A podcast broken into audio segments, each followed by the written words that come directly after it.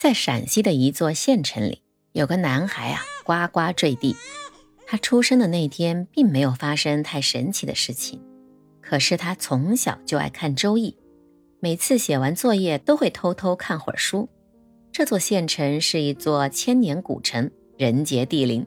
诸葛亮也曾在这里来过，不知道是否沾染了这里的灵气，很小的时候就能通过占卜算出一些事儿，有时候。准的可怕，但是他深知爸爸妈妈是不喜欢让他看这些的，于是他还是继续老实的念书，以便考个好学校，让父母高兴。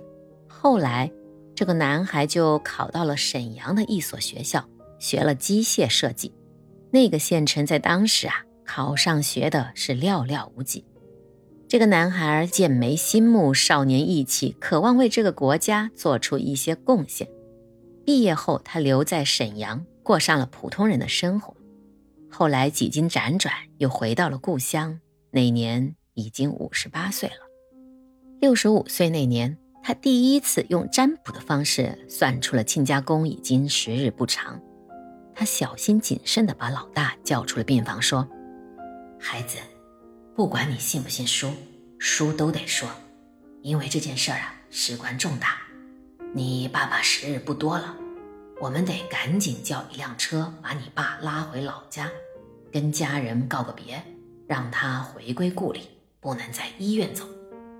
虽然老大当时已经是高校的老师了，但他没有多一分的犹豫，就很快做了决定，便说：“叔，我信你的，现在我就去找车，想办法回老家。”后来亲家公用了最后一口气撑回了老家。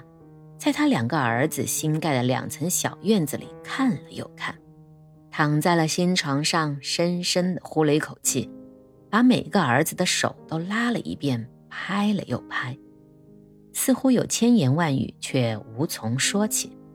最后啊，亲家公拉起了他的手，说：“老弟谢了，你知道哥的心愿，哥很感激，我就先走一步了。”说完。眼睛缓缓闭上，就离开了。在他六十二岁的那一年，孙女生了一场大病，女儿怕他知道，一直没敢告诉他在哪个医院。他在家占卜了之后，叫了部队的侄子开车三个小时把他送到了当地最好的军区医院。当他出现在女儿面前的时候，女儿都惊呆了。他的爸爸就这么从天而降，出现在他面前，摸摸他的头，说：“傻姑娘，有啥不能给爸爸说的？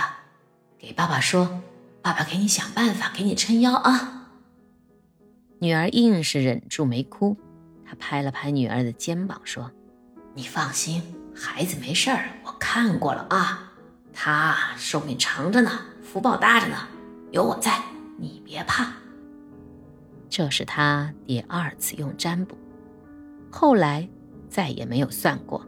他后半生只算了两次，一次是为了亲家，一次是为了闺女。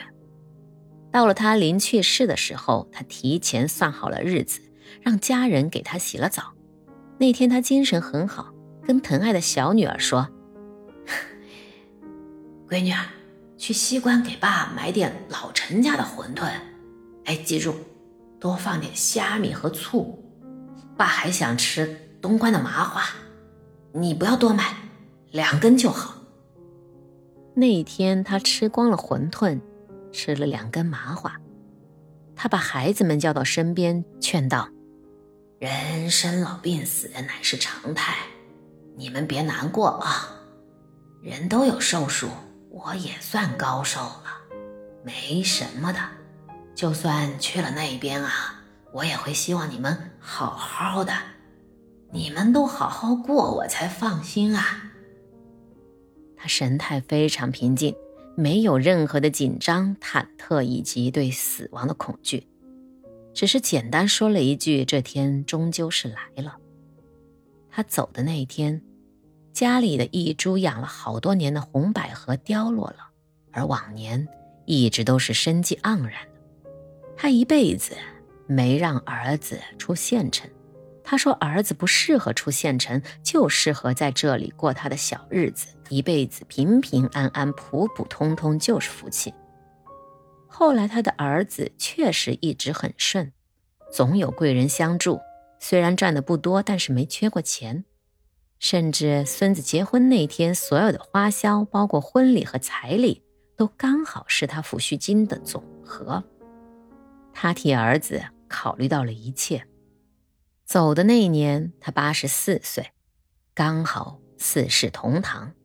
那年我表哥生了女儿，县城里的人啊，都管他叫刘半仙，因为他看事极准，但从不帮人算。他对死非常坦然。